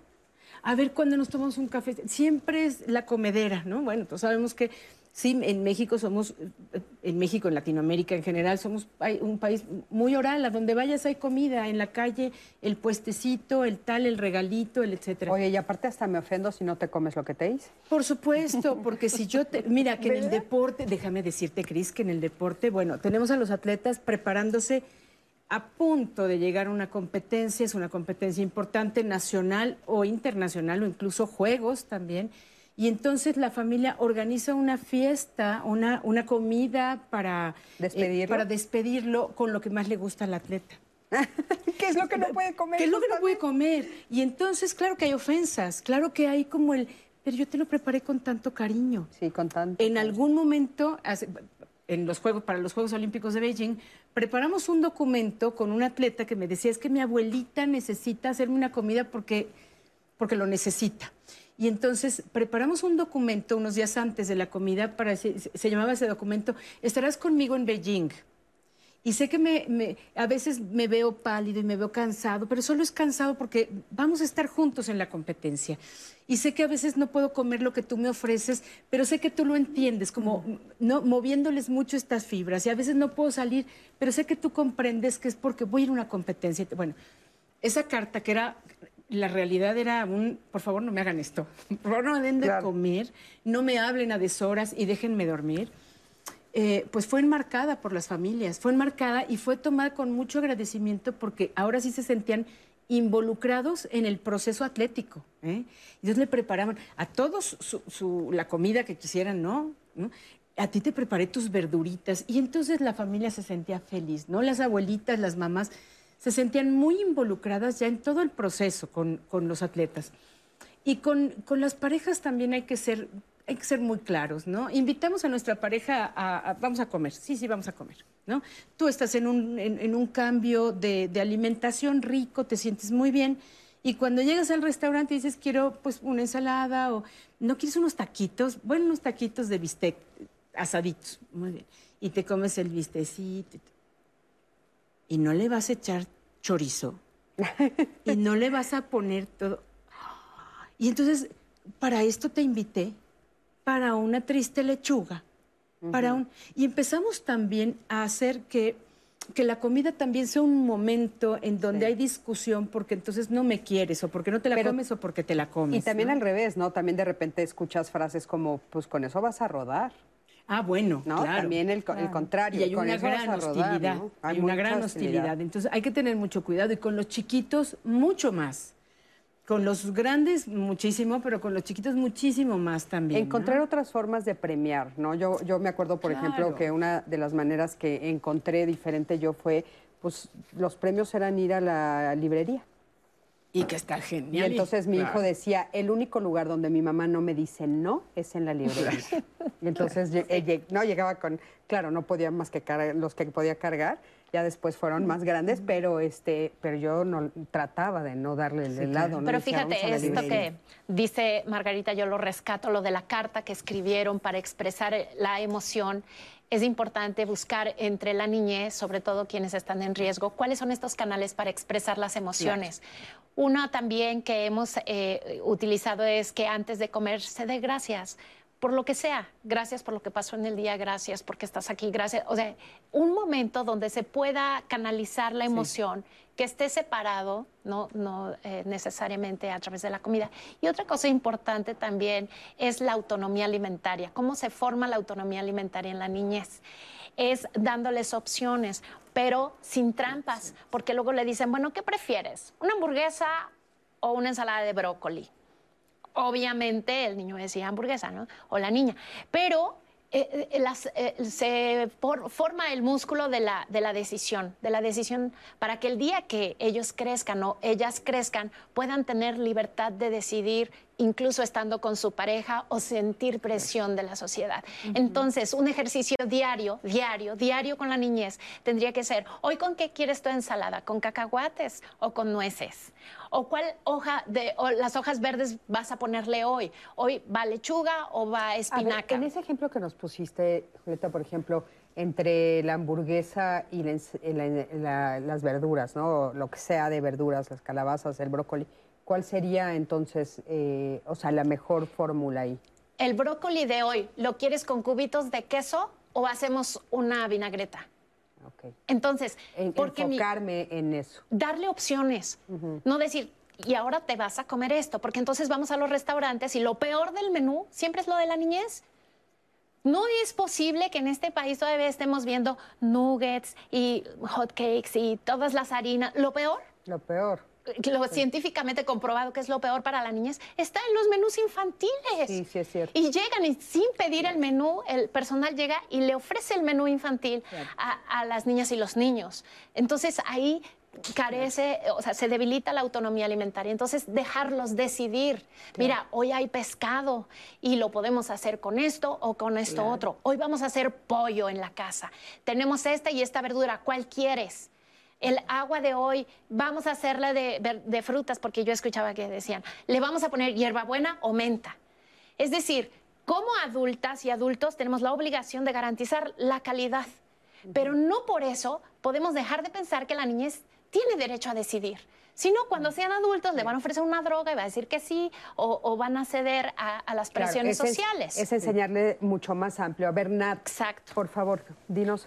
Claro las que sí, les voy a compartir las preguntas que nos han llegado en las redes. Cris, y una de las primeras que nos hicieron fue como, bueno, si en mi familia ya hay un niño que tiene sobrepeso u obesidad, ¿cómo los acompañamos emocionalmente para que los niños tampoco crezcan pues dañados, o sea, o pensando ya que tienen una etiqueta, ¿no? O sea, o que siempre van a hacer su peso, por ejemplo, niños que a temprana edad ya te empiezan a decir, bueno, es que yo tengo que perder tantos kilos en un mes, o que crecen ya con estas ideas, ¿cómo acompañarlos ¿Cómo emocionalmente? Muy breve, y lo habías mencionado, ¿no? No, no tenemos que decirle al niño, ¿ves que te tienes que cuidar?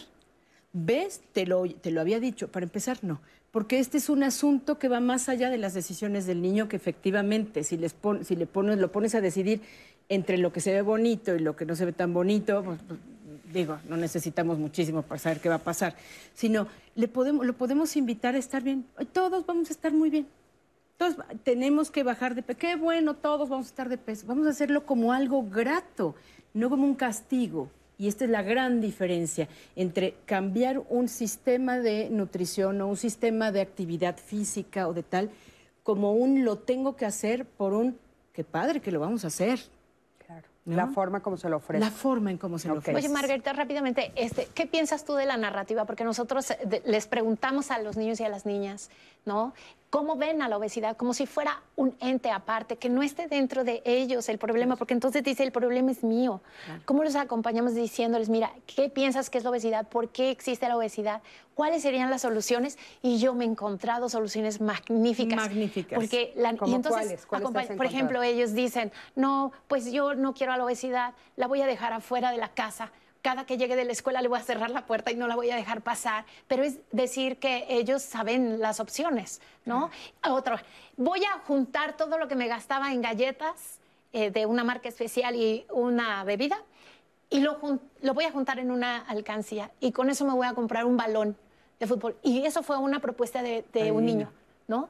Entonces, Entonces, escucharlos, escucharlos a los niños. Y fortalecer. ¿no? Vamos sus a ver propuestas. ¿Qué otras preguntas nos haces? Sí, nos llegaron los testimonios de dos mamás en las que nos plantean, mi hijo come muy bien, pero no embarnece, es muy delgadito. ¿Cómo hacer para que embarnezca y no esté tan delgado? Ahora, ¿y qué pasa con los niños que están en la talla ideal, incluso la sobrepasan, pero tienen peso bajo? He tenido ese problema con mis hijos a pesar de que comen bien y hacen ejercicio y me hace sentir muy frustrada.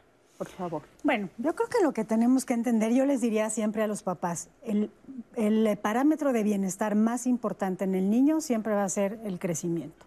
Entonces, sí es importante que nos acostumbremos a presentilar a los niños y además a referenciar una estatura esperada para la estatura que los padres tienen.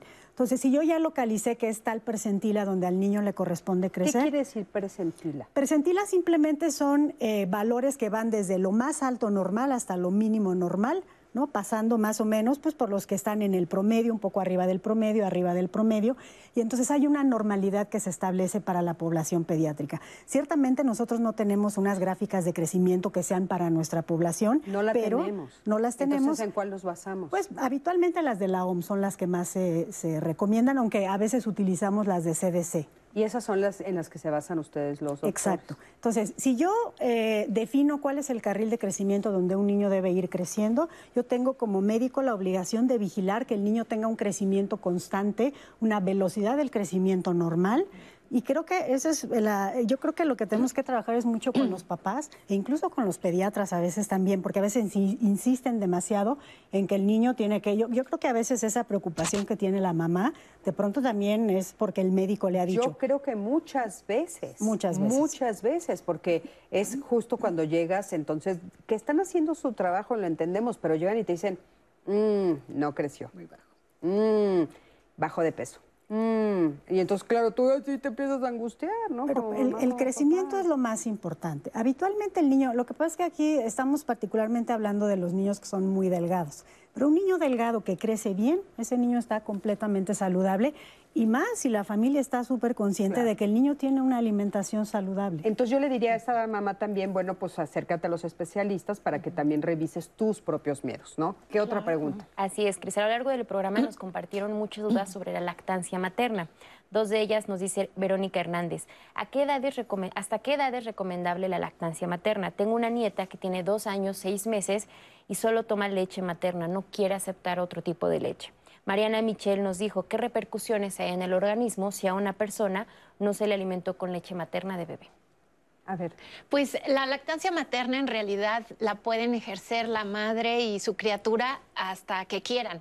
Lo que se recomienda es que a partir de los seis meses de vida empiece una dieta adecuada para la niñez, es decir, la leche empieza a ser menos protagónica. Durante el primer año de vida, por supuesto, va a estar acompañado de leche, pero si a los dos años el niño o la niña no toma leche, tendríamos que revisar qué otras cosas sí está comiendo, pero ya no podría alimentarse solamente de lactancia materna. Entonces, la lactancia materna idealmente podría ofrecerse en la primera hora al nacer, durante los primeros seis meses de vida de forma exclusiva, si es posible, y hasta los dos años o más. Ujú. Y alguien que, eh, que no, ha, no ha sido amamantado o amamantada, pues sí, la evidencia dice que, que puede tener repercusiones para el sobrepeso. Sin embargo, les quiero decir que aunque no haya tenido lactancia materna, hay muchas maneras de salir adelante y de bajar el riesgo y de apoyar a aquellas mamás que sí lo hacen y que pueden tener esas condiciones para amamantar. ¿no? Es un derecho, de hecho, y es un derecho. Claro, es un derecho y sí sabemos que es el mejor alimento que puede existir. Y es muy importante pues hacer todo lo posible por, ofrecerlo, ¿no? Es súper Y importante. apoyar sobre todo que las mujeres decidan en libertad ejercer ese derecho cuando las y que el Estado y que el Estado ponga las condiciones sociales para que ellas puedan. Sí, por ejemplo, eso que hacerlo. dices de a la hora que te traigan al bebé, depende de dónde estés, porque hay algunos En el ámbito hospitales hospitalario. que no, que no se los acercan. Esperemos que ¿no? cambie. Cris, nos pregunta Paloma Ángel, si se le da a un niño una alimentación saludable y añadimos ejercicio, ¿se pueden evitar o retrasar enfermedades hereditarias? Padezco de insuficiencia venosa y tengo una nena de dos años, ocho meses y he tratado de tener una alimentación relativamente sana. Bueno, creo que tendríamos que entender que la influencia que tiene la genética sobre el fenómeno de obesidad es probablemente 50% o incluso menos. Y todo lo demás, un 60%, tiene que ver con lo que ya mencionábamos, la epigenética, es decir, la manera en la que todos los órganos, los sistemas de energía, eh, los sistemas de apetito, saciedad se programan en la vida fetal dependiendo del entorno que hay en ese momento. Y después, ¿cómo exponemos a los niños a esos genes? ¿no? Una genética de riesgo, cuando es expuesta a un ambiente saludable, pues probablemente tenga una alta posibilidad ese- esa persona de no tener enfermedades.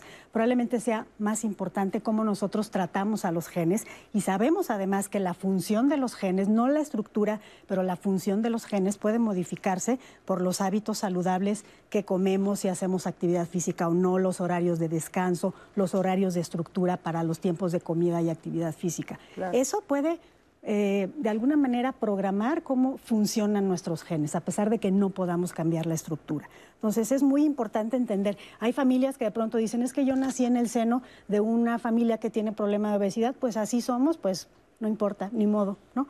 Y no es cierto. La realidad es que esa familia tiene mucho potencial en muchos aspectos que podemos trabajar y que pueden hacer que esa genética de riesgo no nos haga tanto. Claro, qué importante decirlo así. Este, ya, ya estamos al final del programa. Me gustaría ahora sí que una frase de despedida de cada una de ustedes. ¿Qué quieres que se quede el público? Los niños, son, los niños son inteligentes. Hagamos que piensen también en su comida, que piensen también en, su, en las sensaciones que les provoca, que les provoca la ingesta y en la alegría que les puede hacer sentir una buena actividad física, una buena nutrición, no solamente para su desarrollo físico, sino para su desarrollo social y mental. Muchísimas gracias. Muchas gracias. Bueno, yo creo que eh, algo que sería importante es que de alguna manera los padres sí tenemos que buscar atención. Siento que hacen mucha falta canales eh, serios de información ¿no? que puedan eh, de alguna manera hacer una orientación apropiada a las familias, porque nosotros que trabajamos con familias con, con problemas de obesidad nos damos cuenta que las mamás a veces se sienten muy culpables y la realidad es que nos damos cuenta que el problema es que no han sido bien orientadas ¿no? en cómo hacerlo. Hay algunas eh, organizaciones, yo participo en una iniciativa Obesidades, donde eh, se ha convocado a un grupo de médicos, de personal que trabaja relacionado con la salud, de pues algunas eh, participantes de la sociedad civil, eh, pacientes que viven con problemas de obesidad y donde la, la intención pues es capacitar a la gente que haya que capacitar y darle apoyo ya- a ya- las ya estamos personas. sobre el tiempo. Muchísimas Gracias. gracias. Pueden encontrar la información en nuestras redes. Adelante. Pues sí, borrón y cuenta nueva, recuperar el paladar, retirar toda la comida chatarra y volver a empezar nos llevaría dos semanas y a disfrutar la comida. Esa es mi mejor recomendación. Muchísimas gracias, muchísimas gracias a las tres. Gracias a ti que siempre estás del otro lado de la pantalla. Yo soy Cristina Jauregui y nos vemos la próxima semana aquí en Diálogos en Confianza con el tema Nuestros hijos adolescentes y la comunicación no violenta, Cris. muy importante. Te veo la próxima semana aquí en Diálogos en Confianza. Quédate con nosotros en el canal 11. Hasta luego.